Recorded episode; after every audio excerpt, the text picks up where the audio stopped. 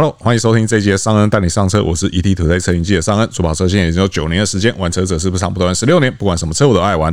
节目的一开始呢，先为介绍今天的特别来宾哦，这位是横点摩托训练学院的创办人季总教练加菲猫陈崇明。Hello，双人好，各位听众、各位观众，大家好。对，那今天找到加菲来呢，是要聊一个，以，我们好像已经有点错过热潮了，但是我觉得，我觉得我们两个毕竟也是经历过这么多风风雨雨的，应该有一点资格来讲这件事情啦。哦，就是这个大家都知道，前一阵子有一个这个网络短片嘛，这个三道猴子的一生嘛。那在那影片当中，其实探讨了，也点出了蛮多车圈长久以来我们都会看到的一些奇怪的。现象或是奇怪的问题，面向其实非常广哦。我我先承认我没有把那影片从头到尾看完过，但是因为从这个大家的这个讨论当中，你不难看出说。它其实里面好像讲了很多我们一路走来经历过的很多事，全部都中了吧？对，大概全部都中了，就是包含到这个所谓的金钱啊、感情啊，然后甚至到安全性的问题啊等等，有的没的，我们一路都看过非常多了。所以，我们今天呢，就是一个一个来跟大家分享说，我们这因为我们两个玩车也是大概都是十几年、二十年，也是几乎同时一起，你玩你的玩一阵子，对，玩我的一阵两个就合在一起，就变成拉在是一起玩。所以，我们今天这两只老猴子 来跟大家分享一下，究竟哪一些东西是玩车的朋友很常去踩到的误区，然后你要如何去避免掉发生这样的问题。然后，那首先我们就先从这个最直白的，也是大家最常看到的，反正现在大家只要看到骑车去跑山的，通通一律叫做山道猴子。为什么会有这样的问题？是因为说，当然我们以前也不会演呐，哈，我们也曾经是那里面当中的一员，然后就是这个在山路上一定要骑得很快啊，然后要骑得很帅啊，摩西啊，追焦照啊，这些有的没的，来回刷，对，来回刷照片什么的，没，甚至那时候连射手都自己带这样。那时候没有三路没射手，对对对，都要自己。哎，你先跑，对，然后我们就要过去，我们过去之前会打电话跟你讲，对对对，我大概会在哪个弯道等你们这样子，对，然后看到有镜头冒出来说，哦，每个人就是要压更低，然后这个膝盖一定要着地，我们要转更大力，大概就会摔个几个。然后就会以那个人命名那个弯道。对对对，今天上山又买了一个弯道，这样又买了一块田，这样子。就一个刚接触车子的人来讲，我们也不管说他是白牌摩托车、黄牌摩托车、红牌摩托车，甚至是汽车来讲，其实刚接触到车的人都会有一个，你要说盲点嘛，或者是我觉得人性可能就是这样子。当你驾驶了交通工具的时候，人往往会觉得自己比你所想象的还强大，对对，或者是你以为的更强大这样子。但是实际上，你如果说是抱持这样的心态去驾驶任何交通工具的话，其实意外都不远了哦。再加上说，因为你才刚接触到车子，所以其实你也不知道说什么叫做赛车场这种东西。当然，我相信很多人会讲说，我们一直在讲赛车场，赛车场，然后很多人觉得赛车场花费很高，怎么样怎么样之类的。但是呢，其实有很多其他方法可以让你玩的更安全、更尽兴。对，这个加菲最近好像有蛮多这样的经验哦。因为其实三道猴子这件事情出来，我从来没发文，也没有发文，因为我不想要趁这热度。因为其实这个是车界的血泪史，是就是其实，在我们在经营安全驾驶或者是玩车上，它是一个痛。对。然后这个痛被大家调侃成这样，就变更痛，对，所以就干脆不要讲。对，那第一，我们就说三道猴子里面，它是最后是竞速死亡，对，就跟别人尬掐。对，其实说坦白的，你任何人跨上工具都会想要竞速，对，所以。本田还之前他们还搞了那个呃除草车也可以竞速，那 Go Car 其实原本就是从这个除草机去改装而来的，对，对，所以其实想要竞速这一件事情本来就在，所以为什么直线加速赛报名的人都很多？对，因为在初阶的直线加速赛，它的技术门槛最低，加上现在的车科技都很强，所以基本上都可以满足你这个尬掐的快感，所以。你始终要尬掐，对，你只是在哪里尬，对，你买了好车，你没有地方去，你就是在高速公路上去跟人家拼两百三百都很有可能，而且发生意外都会很大条。那你买了速克达，你跟几个同学在一起，大家就想要到 A 点到 B 点，看谁比较快。对，所以基本上你必须要去扪心自问，到底这一个。想要尬掐的念头从何而来？怎么去发泄？所以最近呢，我们搞了一个教学，让你怎么样在空地里面就把车玩到尽兴。是，那我们发现，我们今天做一个实验，拿了一台 R 十五配了 Loso Sport，因为每个人都会说啊，你们都 A 组的车，然后 A 组就是光头胎就是大伞，你们当然可以玩的那么尽兴啊。那我们就是通勤族，我们也没办法在轮胎上投资这么多啊。是，所以我们今天稍早搞了一个，就是 R 十五呢全原厂，连避震器都原厂，来力硬片原厂，然后我们家的车手在场地里面绕八，然后竞速，互相 battle 金卡纳秒数，是，然后去模拟出各种竞技，反正就是要输赢的啦。对，那可以玩到输赢的方式，居然在停车场就完全完成了。是对，所以其实想要谈直线，现在有一大堆直线报名赛，是你就可以去参加。那想要摩西，想要磨手肘，想要干嘛？觉得赛车场很贵，我就不信停车场。然后他说：“我去停车场会被警察赶，你去山路还是被警察赶。”对，对啊，那几个年轻人今天这样玩，有人摔车，是摔车就被笑，是也没怎么样。对，可是，在山路上，每一次看到有人摔车，哇，这个什么纠察队干嘛的？救护车，然后警察好像已经今天来两三次，那种无奈的脸完全写在脸上。是。所以其实真的玩车玩到一件事，就不要造成别人麻烦。是，我觉得这很重要。对，没错。就像我们刚刚前一集讲的，就是玩车的人跟不玩车的人比例其实相差是非常大的。当然，你说玩车的人守规矩的很多，但是不守规矩的，或者是 就是经常在路上造成人家困扰的人，这个永远都会被放大检视。这个是没有办法的事情。大家也不要说什么啊，玩车的人没人权呐，然后总是被打压什么的没的。有时候真的，你扪心自问，到底你玩车造成了多少？别人的困扰。对，那我早期台台湾有大都路嘛？那大都路那个时候在飙车的话，警察真的就是全力执法，拿棍子射车子，而且就算拿警棍把人打到地上，对。民众都没有人会生气，对，对，大家都是拍手叫好。对，好，那我们不要拿台湾，我们就拿日本来讲，大家最迷恋的就是日本人他们在山路上的文化。是，可是其实那个都是次文化，那个都是要跑给警察追的。对，包含山路汽车甩尾，对，在日本也是地下化的活动，而且是在警察。是完全不允许的。是那大概以烈火战车那个年代，你看嘛，宝叔他说：“哎，我们的车手是不能参加公路竞速的。”对。那刘德华他们为了要输赢，他们是凌晨四点，然后从家里偷偷的把车牵出门，怕邻居们吵到，然后最后到山路上一决输赢。对，所以你可以知道说，当年这个是多么 underground，对，多么就是你不能让人家知道你在干这事情的。对，但现在这个年代好像是把这个公道暴走变成合理化，是，而且在以前可能是凌晨四点到五点就没了，对，他现在是从。凌晨四点到晚上，现在是几乎是二十四小时，二十小时，然后就是随时有人在输赢，然后随时有人在摔车，然后随时有人在。台气 T T 对，而且因为我觉得就是很本末倒置一件事情是，大家都一直在讲说去赛车场消费太高，然后这个年轻人负担不了什么之类的。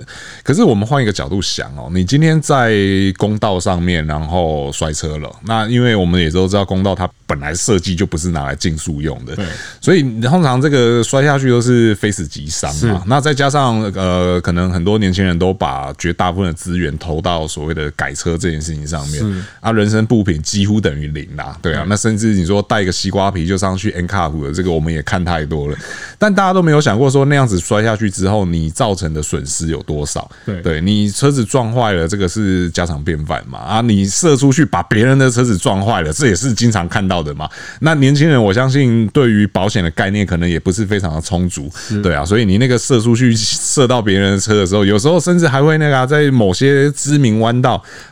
外面停了一堆车，然后就好死不死你就往那一堆车里面射进去，然后那一堆车里面可能又有比较高单价的车，那基本上就是这个人生开始就开始负债了这样子。对对啊，那你想想看哦，你这一些的损失，你把它拿来投做去赛道的基金，买人生装备也好，而且其实北部也还是有便宜的赛道嘛，极限赛车场其实那一天消费也不贵，几百块，对，几百块。之前我跟阿 Ben 跟小江我们去那边玩，几百块就玩了一整天，然后摔下去，因为你也都。都有装备，所以基本上不会有太严重的伤害造成。心理伤害了，被吓了。呃、是，那你在山路上射出去，那就是心理伤害是不知道几层。而且大家要知道哦，就是现在就有一些 YT 频道是专门在拍人家摔车的。啊、对、啊，那当然我们现在这个年纪，我们已经不太会去跑山了。但是我们每次看到那些摔车影片，就会觉得说。哎，真的是这样子摔，然后你这样一摔下去，全世界都知道了。是啊，真的是被人家用到网络去，真是给人家笑一世人呢。你知道？我看过最扯的就是明明没有穿皮裤，然后却要做出摩西的姿势。对，只有真的碰到了，痛到摔车。对对对对，看 那个实在是太屌了，太屌了。对啊，所以说大家其实我就觉得这个有时候是很本末倒置。你一直在说去赛车场消费高，但是你又一直在做就是消费更高的事情。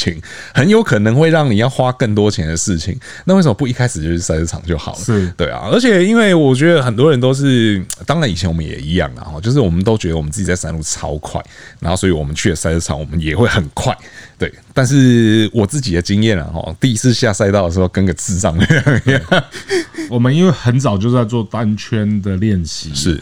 那我们也遇过很多在山路很快的骑士，他们在赛道上一开始去做不出成绩。是，那这些人呢，他们大部分都犯的最大的错误就是膝盖在地板停留太久，是，所以导致出弯加速不足。那为什么膝盖会在地板留那么久呢？因为第一，进弯速度太快，是，或者是路线选择错误，是，他走的中内线的进弯，然后所以导致车要折的比较大，是，那通常磨膝久了就变慢，所以基本上在赛车场上很难拍漂亮的追焦照。为什么？因为骑得好的人，他的大倾角是一瞬间的，是，所以你可能大部分哎扫过去，他膝盖是没有在地板上。但在山路上呢，他们拍的追焦照，很多人可以从头磨到尾。那从头磨到尾，这个是在赛车场上不允许的，因为你就是变慢了。是对，所以其实呃，赛车场上很多理论，其实你在山路上再狠，你回到赛车场，你还是得重新学习啊。是对，而且呃，山山路上很多技巧都是大家脑补出来的，它其实根本就跟赛车一点关系都没有。所以我常看到很多人，他这错误的摩西姿势。然后做做很多，然后他们说啊，你这个赛车场上的东西不要拿来马路上用。是，我告诉你，那个连赛车场都不会这样子用的东西啊。对，而且刚刚嘉飞也讲到一个重点是说，你看到那些在拍追焦照，他膝盖一直磨地，就代表他一直维持在一个很大的倾角。是，维持在大倾角代表什么事情？代表你的风险会加大。对对，因为你倾角那么大的情况下，其实失控那个都是经常会会会发生的状况。所以说，在路上拍那些帅帅的照片，然后可是你可能要付出非常昂贵的代价，这件事情也是很奇怪。对，所以说在公路上，真的，当你玩到最后的时候，你就会发现，公路还是让它回归到公路这件事情。就是现在我们会去骑山路没有错，但是都是比较偏向是公路旅行。对对对，我们就是这个人家讲的伟大的旅行，用这种方式去把玩车这件事情分界分的再清楚一点，其实相对来。来讲，你不会损失那么多啦，对啊，因为这个 每次真的是每次看到那种射出去，然后对象去射到那种什么百万名车的时候，我就觉得哇，这个年轻人未来就是真的就是一辈子负债，对啊，对啊，这个是一件很可怕的，而且更不要说有很多人是因为这样子而失去生命的，是啊，对，那个其实真的是更惨痛的代价啦，那也是。我们就说玩车要玩玩的长久嘛，没错。所以说在正确的地方，然后用正确的玩法，然后玩正确的车，这个我觉得是可能年轻人一开始会听不进去啦。可是当你多付了几次学费之后，你就会发现，哎，这些事情其实真的是挺有道理的哦。好，所以说这个是骑车的部分啦。哈。那当然在那个议题当中，你其实里面也讲到了一个是买车的事情，买车跟改车的事情。那买车其实我们以前也跟大家聊过非常多，就是衡量自己的能力啊这件事。事情，但是我知道现在这个支付方式是非常多元的，那经常就会让人一股脑就想说，哦，我要直上，而且在买车这件事情的时候就很有趣的是，你自己心里会想着要直上，你身旁的人也全部都跟你想跟你说直上就对了，不要去买那个什么什么东西，要就是直接买紧绷的。这个你应该也看很多吧，尤其是因为你现在做的是这个驾训嘛，考照的部分。那来考照的其实很多人是没有车嘛，那会看到很多人在讨论这样的事情，你会给他们怎么样的建议？我通常会说，真的是可以做小额的分期付款，是因为没必要把现金全部压在车上，但你绝对不要做大，就是超出你太多太多的。是那关于直上不直上这件事情，因为其实像很多人他直上公升级，但实际上呢，他可能觉得公升级很重，他可能技巧也还没有到那边，然后结果一开始车买来了，然后就不太。不太上手，是，那反而被车玩的好一阵子，对，所以其实我觉得别人一定都叫你直上，别人一定都叫你买绑片，因为花的都不是他的钱。那所以呢，觉得自己的衡量最重要。那以改车这件事情来说，大家一定会说，那你改总泵、改卡钳就是要直上啊。是，其实真正像我们的原装比赛，我们的比赛车 A 组的都只有改最好的来令片了。是。那其他东西都维持原厂，呃，金属油管是改装的，然后来令片就这样子，是对，然后反而是改了对向式活塞之后，车子就很难操控，因为就在赛车场上发挥不出来那样的性能。那很多人，我以前最早听到大家是说，为什么要改卡钳？因为安全啊，因为。就是我要刹车，那个原厂感觉根本不够用。是，可是基本上，呃，以前的车还没有 ABS 强制的时候，那时候的重机只要改卡钳。在山路上盖棉被的比比皆 是，因为太力了，太力根本就是你在马路上用不到这些东西。因为赛车场上它需要很力的减速，没错，但它不会要停下来。是，所以当你必须要把车刹到停下来的瞬间的话，改装品它会太力，是，然后就啪就让你翻过去。是，所以改装这件事情真的也不是像大家想的那样子，越贵的东西就越好。对，对我这边还有另外一个例子可以分享给大家听了，就是呃，如果说你有长期在关注 R-Band 或是小江他们的话，你们就会知道，呃，有一台车叫做所谓的诚实之车。是，那那台车它基本上就是一台原装的雅马哈 R 三，然后也没有做太多的改装。目前我知道的是，前面有换了碳纤维的来令片，然后因为这部车大部分时候都在比较小的场地，所以后齿盘的部分齿比有做一些调整。那轮胎的话，就是看状况嘛，哦，可能这个现在要去做。比较激烈的训练的时候会换上这个大闪电，然后如果没有的话，也会装像罗手这种比较低阶的运动胎这样子。那其他的就没有改太多东西啊。有艾瑞斯的电脑，但是艾瑞斯的电脑并不是为了要加强动力，是为了要去记录这个骑乘者在上面的一些操作等等有的没的。那这部听起来好像很圆的车，其实一开始加菲那边的三位小车手都对这部车兴趣缺缺，因为他们三位也都是骑 R 三没有错。那改装。程度有高有低，那所以说他们看到那部车的时候，就会觉得说啊，我自己也是骑 R 三啊，我的 R 三改了那么多，这部车真的会比较好骑吗？或者说我在这部车上面可以得到什么乐趣吗？结果我们上周末在大鹏湾的赛道日的时候，到最后尾声的时候，他们就也不知道为什么，就突然灵机一动，想说好了，既然就是这个 Ben 哥跟小江哥之前一直都讲说这个车好骑，然后我们试试看，那我们就来骑骑看。结果三位下来之后，大部分的结论都是嗯，真的比我的车好骑。对，对这件事情，我就得就可以出来讲一下为什么。是我的车手其实他就很懊恼，他说奇怪，为什么我的比赛车没有那台车好骑？是我跟他说，其实这就是改装车不好骑，但改装车能做单圈。是，所以你。很好骑的原装车，它可以在，比如说那天大家几乎都贴在两分，对。但在场地的成绩阿三应该要做到五四五五，是。那所以这个六秒就是这台车没办法做到，但普遍的人，就算你骑改装车也进不了 那一个秒数里面。所以这个时候你只需要在原装车上面好好的享受它，然后把它骑到原装车的极限。你会很好玩，是。那你如果开始走向要拼五十四秒的时候，但你的能力在两分十秒，然后你就马上把你的车叠到五十四秒的改装的程度。的程度，你第一你没有那个技巧可以去操控这些改装品，对，所以你就会发生可能诶进步了两三秒，两分十秒进步到两分七秒，然后觉得你自己好像把钱丢到水里这样子，所以我觉得循序渐进的先把技术锻炼好，然后你再。你的原装车上体验到很舒服的，一点一点改，你会不知不觉的配合这个改装品。但如果一口气直上，那你的技术还没跟上的话，你就会变得很凄惨。是没错，所以说这个真的也不是改的越多越好哦，有时候反而原厂车还更好骑这样子。对，所以说在不论是买车或改车，当然衡量自己的能力是很重要的。那只是说，当然，我相信很多人，因为他在那个圈子里面，然后他可能必须得要做些什么来证明自己的地位，当然，然后而去做出超出自己能力的事情哦。不过，真的生活是你自己过的，是对，能想过上什么样的生活都是你自己决定的。对，所以很多人问说：“哎，你横点三间班，嗯，起码有。”这么上上万名的会员，你为什么不把它组成车队？你会去全台湾最大的车队？我说买买买！哇，那个车队的组织，只要是那个人跟人相聚的，就是以车子玩车的这些，第一，每个人买车来就是觉得自己。至高无上，是天下无敌。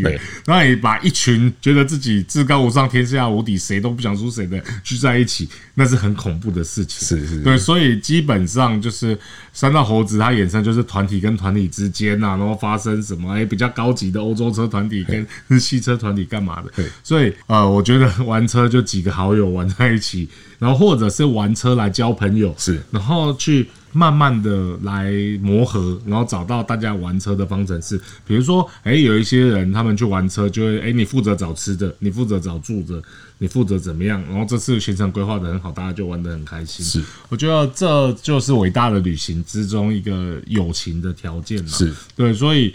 如果只是大家在拼改装，然后大家在比看谁改的贵，那个其实这种友情建立的非常的薄弱，是，而且一下就会崩溃了。是，有我这个这十几年来看那么多小团体解散，小团体解散，最终都还是在于军备竞赛。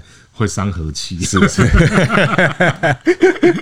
对啊，因为这个说实在话，你说以车会有，以车会有，但是有些人的那个出发点其实真的相对就不是那么的单纯。是对，那与其这样子，不如让玩车这件事情变得简单一点。但是我们也常经常讲一句话，就是有人的地方就有江湖啦。对啊，那这个我真的是过去这么多年来看到的这种，你知道各种兴衰，对，都嘛是建立在这种事情上面。可是你看到最后，你就会发现。会跟你一直走到最后的人，其实往往他不会拿这些东西出来跟你比，对，因为人与人之间一旦有了比较之后，那个就是无止境的。对，对这个我其实最近感触很深啊，因为我身边蛮多是那个经济能力大概是我们一百倍以上的朋友。对，那这些朋友呢，他们有一个特点，就是他不会让你感到压力。是，比如说呢，他们可能吃一餐。或者他，我们不要拿吃一餐，我们拿改车好了。他随便买一组避震器，一一两百万再花，他都有可能干得到的事。是，但他不会做说，哎、欸，我要改什么，你要不要一起改？因为他们知道说，他们这样的一个天赋异禀，是不是别人跟级的？所以，为了要让朋友舒服，他们尽不会去做这种事情。他们通常都是这种人，都是默默的改完，是，然后安安静静的。就跟你出去玩，是，但是他不会让你知道他车上改了什么东西。基本上，呃，跟这些朋友在一起，你就会觉得很舒服。是，然后他们可能吃一餐两三万，但他跟跟你去知道说，哎、欸，他跟你在一起，你吃两三千块，你就会痛的那样子。是，那所以他们就会尽可能去做调配。所以其基本上玩车也一样，你如果在这个圈子，大家有互相在比的这种。这种车圈它一定维持不久，是。但如果当然这个车队里面有长辈，然后有资深的，但他们不会去做怂恿这件事情，基本上就可以让这个玩车的团体。它维持比较细水长流啊，是是是，而且其实因为呃玩车它基本上是一个比较像是生活上的调剂嘛，对不对？那我当然知道很多人其实，在职场上他可能相对来讲比较没有一些比较亮眼的地方啊，他没有一个成就啊，然后但是当他在另外一个圈子的时候，他有可能会试图的在这当中去 寻求一些认同或一些这个成就、一些表现等等。这个感触又深了。对对对，通常呢。呃，很多人会在车队里面突然变成领袖级的，然后这个领袖级他开始哎、欸，有小弟在旁边，然后开始会叫人家去做什么去做什么。是，那他很有可能就像三大猴子里面，他在他几个朋友里面，他就是骑公升级的。是，然后他就是改最大的，对，就是意见领袖。对，然后他的朋友他就会说，哎，你去做什么去做什么。那其实，在车队里面很容易发生这件事情，所以我很尊敬杜卡迪他们在车队的组织。是，呃，杜卡迪的会长。他台湾第一届会长，他创下一个就是会长一个人只能当两届，OK，不能做万年会长，所以他需要每一个人都有机会去当去组织，让这个车队一直是活络的。是。因为呃，如果说万年会长的话。因为当杜卡迪会长很过瘾哦，你可以真的是可以去欧洲参加原厂很多很多活动，是对。所以如果有些人觉得哇留恋这位置，他可能就会不愿意让位。对，所以基本上呃车队组织是一定有的，但你如果喜欢这个车队的话，呃有能力的人就可以要去维持，然后让。整个车队整个氛围不是军备竞赛，然后不是搞男女关系。基本上车队，台湾有很多优质的车队，真的玩很久。那个车队不简单，对对。可是通常他们都不是做制服做的很夸张，然后很糟，很什么？我们是什么台三线最大的，干嘛的？他们那种都是蛮低调，但。玩了很久，而且甚至有一些是不随便接受新成员的。是，对，是是，你讲那个 制服做很夸张，那个脑中就突然出现画面。这个、不要乱讲。所以我们要来做个臂章吗？那在刚刚嘉贝也提到了一个，我觉得也是在玩车这么久当中，其实也蛮常看到一件事情，就是所谓的男女关系这件事情。当然，呃，我要先打一个预防针哦，我也不是要说其他圈子怎么样，我也不是要说。说车圈特别怎么样哦？但是男女关系这件事情，它确实是很容易出现在各个圈子里面。你甚至职场上也经常会有男女关系这件事情。那但是车圈它相对比较特别的地方是在于说，因为毕竟呃玩车嘛，它还是这个阳刚气息比较重的一个活动。所以说一个团体当中有女性的出现的时候，其实往往它都会造成一股轰动。那当然，其实以前我们也看过太多这样的事情，甚至有些事情可能还参与其中这样子。但其实久来，你就会发现到说，嗯，我也不是要说女生不能玩车，或者女生玩车就一定有目的什么的，而是说，因为性别的关系，所以其实往往她。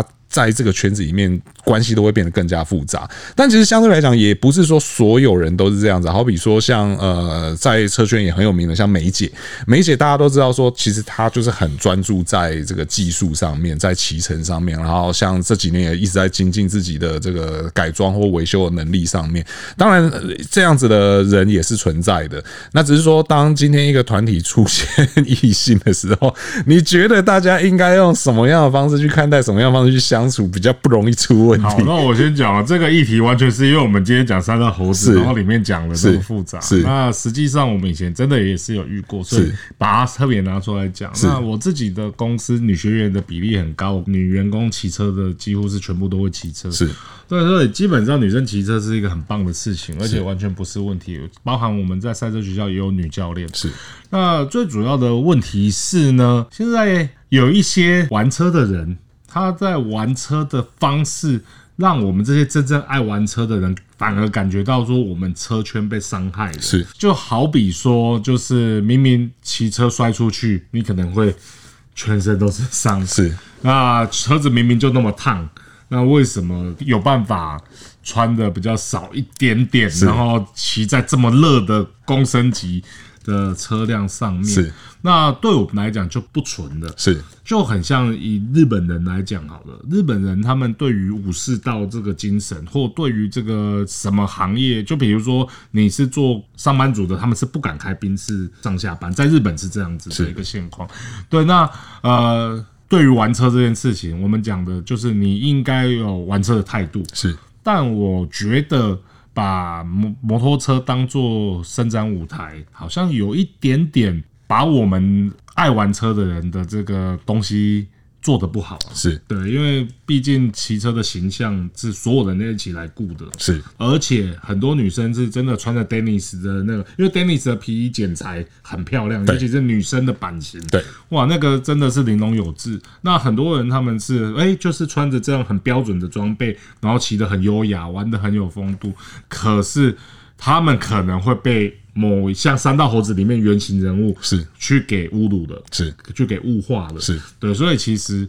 我们我觉得，就什么时候该做什么事是很重要。就好像我自己也不会穿着蓝白拖就骑着摩托车，然后就上山路，然后就怎么做？因为它不是应该出现在摩托车上面的东西。是是是，所以说这个男女关系其实到哪里都一样啦，也不是说只有这个车圈特别是这样子啦。那。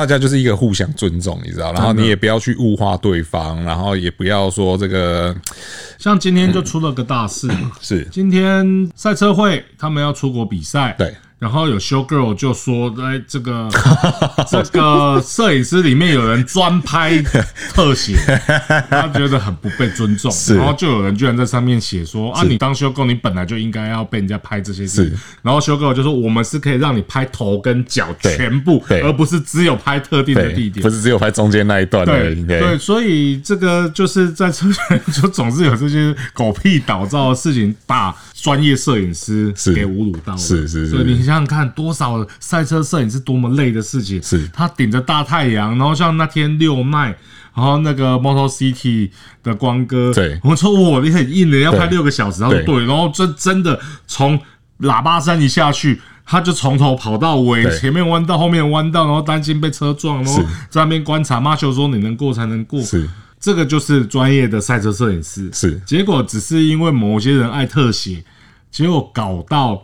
专业赛车场的摄影师也被侮辱到了，对，我觉得这真的很不应该啊！是是是，像讲到这个，我就想到那个时候我也有去，因为小江那时候去日本参加铃鹿四奈，然后我就也随队友去做一些采访啊、取材这一些。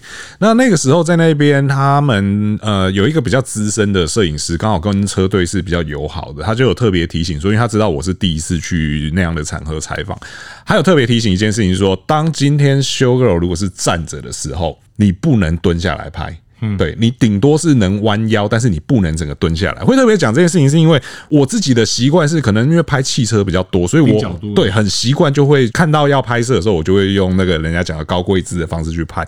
他就有特别提醒我说，不要这样子，因为很容易会造成误会。嗯，对。那你看，像他们就这些东西都是非常明确的一个规范在那边，所以说绝对不是说今天 show girl PG 穿的比较清凉，然后你想要特写哪里就可以特写哪里，就是不是这样子。那会有这样的，真的是因为有太多人。你要说玩车玩到头脑坏掉了还是怎样，我也不晓得。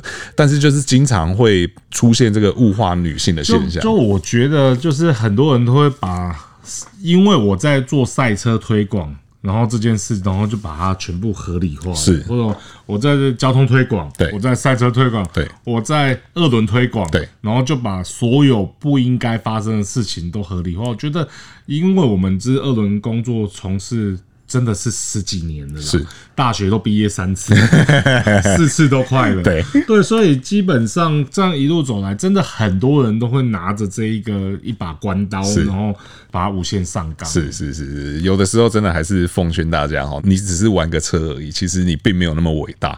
对，即便像加菲从事这样的专业工作这么久了，其实我相信他内心也还是很谦虚的，他从来都不会觉得说哦，我在做这件事情说我很伟大，那更何况说只是玩车。这样子，对，所以说该尊重的还是要尊重哦。这个尊重，其实我觉得也不是说单纯只有对女性而已，而是说。对任何人，其实这个就是很基本的做人的道理。你对任何人都应该是要有基本的尊重，对，不是因为说你今天在某一个角色上面，或者你在某一个角度上面，你就是大大，然后你比较伟大这样子，然后就可以想做什么就做什么哈。这个是大家真的要千万注意的，对。而且呢，这个玩车的环境里面呢，有的时候呢，可能会有比较多的这个所谓近距离接触这件事情哦。那真的是大家分寸要把握好，真的，尤其是有。有家室的朋友，因为真的也看过太多了啦。但是这个我我觉得我在这边苦口婆心讲这么多，会听的人就是会听啦。啊，会听的人他应该也本来就不会做这些事情啊，会做这些事情的人